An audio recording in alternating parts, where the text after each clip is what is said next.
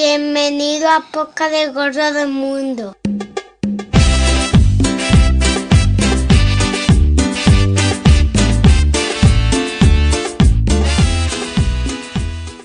Hola Rosa, ¿cómo estás? Muy bien. ¿Y tú qué tal? Bien, bien, gracias. Por favor, cuenta a los oyentes del podcast del Gorro del Mundo quién eres y de dónde vienes. Bueno, yo me llamo Rosa y vengo de España, concretamente del archipiélago canario. Conocí a Rosa en la fiesta de Navidad de Vanajaveden Opisto, la escuela de adultos donde mi esposa y ella estudian finlandés en un programa intensivo de integración a los inmigrantes.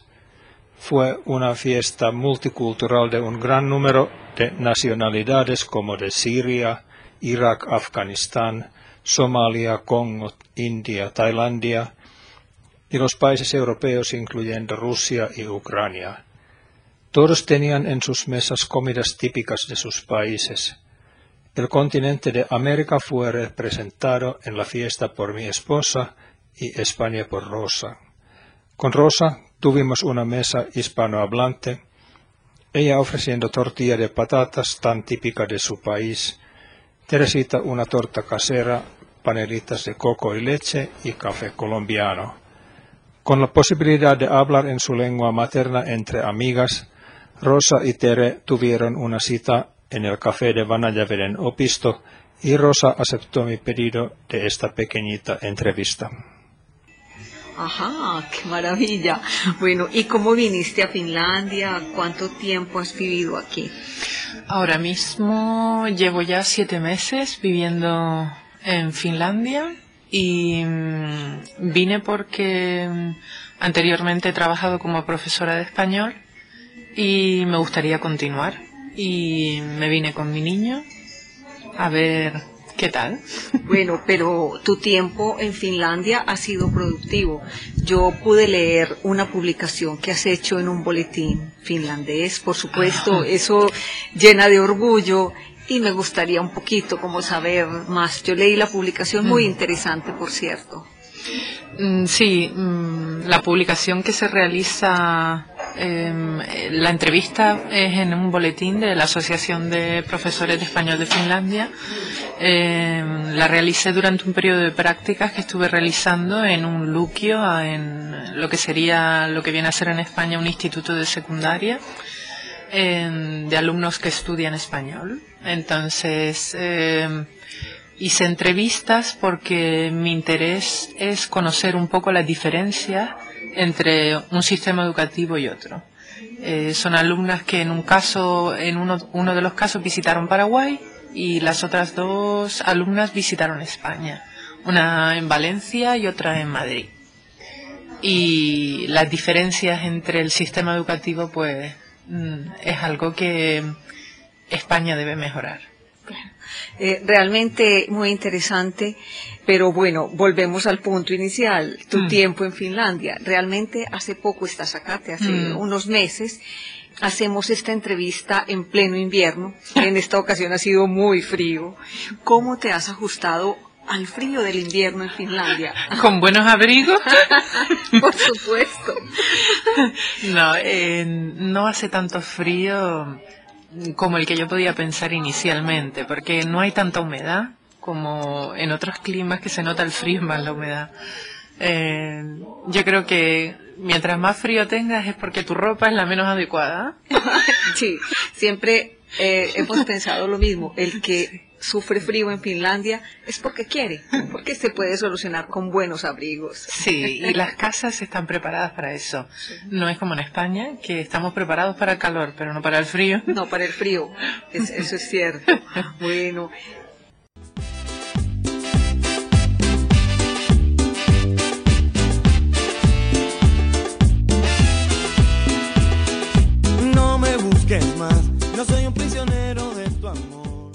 cuéntanos de, tus estudios de finlandés. Ah, bueno, estoy actualmente estudiando eh, a través de la mm, oficina de empleo eh, unos cursos de finlandés que son pues muy agradables en el sentido de que se aprende muchísimo en poco tiempo, porque son muchas horas al día y tienes la oportunidad de conocer muchas culturas, porque hay muchas internacionales, y al mismo tiempo las diferencias entre tu idioma y el, y el finés. ¿Cuánto tiempo llevas estudiando el curso de finés? ¿En qué nivel estás ahora? Ahora mismo estoy en el segundo nivel y llevo ya cuatro meses. Uy, ya puedes hablar bastante finés. Eh, puedo entenderlo, hablarlo es una tarea bastante ardua, pero porque es un idioma diferente, es mucho más difícil aprenderlo, pero una vez que lo aprendes tienes más facilidad de, de hablarlo correctamente. Bueno, pero eh, supongo que con los vecinos, que en las tiendas te obligas a hablar en finés un poco y sobre todo con los vecinos puedes practicar un poco. Si no te obligas, te obligan. Sí. porque a veces el, el inglés resulta una barrera, porque mm, bien porque yo no lo hablo bien o por la otra persona. Entonces se hace indispensable. Bueno, pero mejor si no hablas inglés. Exacto. Porque te Mm. ayuda más a obligarte a hablar y a Eso entender siempre, pero eso en cualquier país que uno visite. Así estemos en Japón o en, en Jordania o en cualquier sitio hay que tratar de hablar siempre el idioma del país. Bueno, eh, nos contaste de tu lugar donde vives, que es hermoso. Comparado tu país eh, con Finlandia, ¿qué se destaca de Finlandia? Que podrías como resaltar de Finlandia, tal vez bueno, tal vez malo. Lo primero, siempre la naturaleza es eh, algo fantástico. Y de momento malo no puedo decir nada. Todo Ah, ha sido muy positivo porque eh, me ha permitido una inmersión cultural. No hemos tenido problemas para conseguir colegio, conservatorio. Eh, todo ha sido relativamente eh, fácil eh, de conseguir porque, bueno, al ser española soy residente europea y la verdad es que todo ha sido de momento muy, muy fácil. camino por la calle loco, la gente ya me dice loco por mi forma de quererte.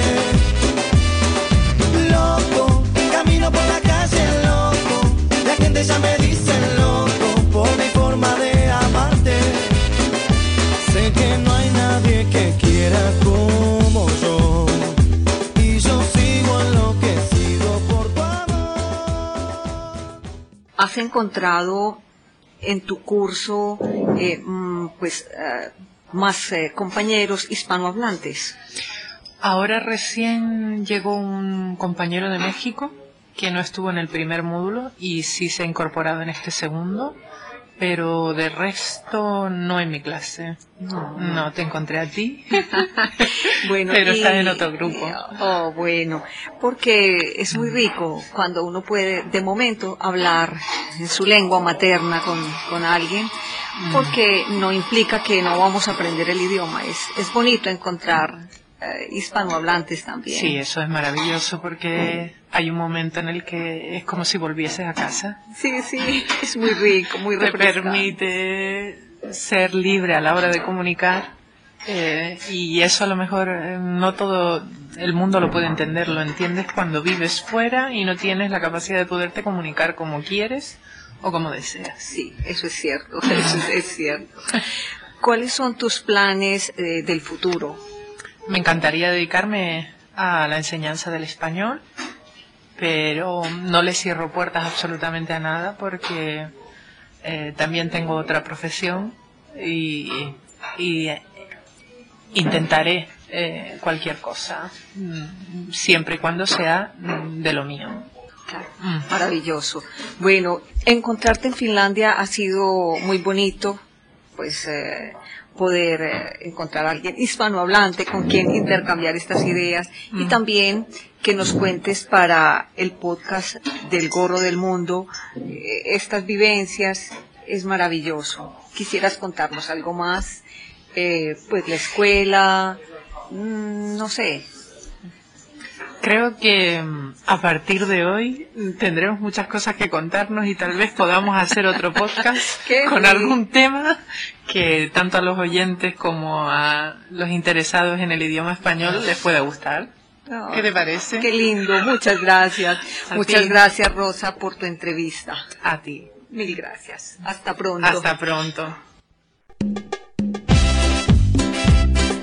Del Gorro del Mundo, un podcast producido en Finlandia, el país de los lagos y bosques, donde habitan ardillas voladoras, alces.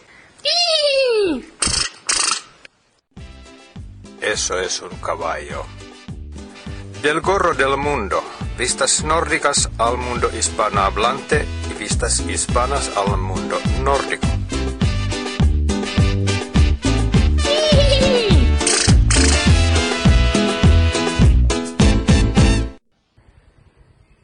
Pues ya termina este podcast número 60 de una charla con Teresita de Colombia y la protagonista del podcast Rosa de España. En el otoño de 2012 yo vivía en Colombia.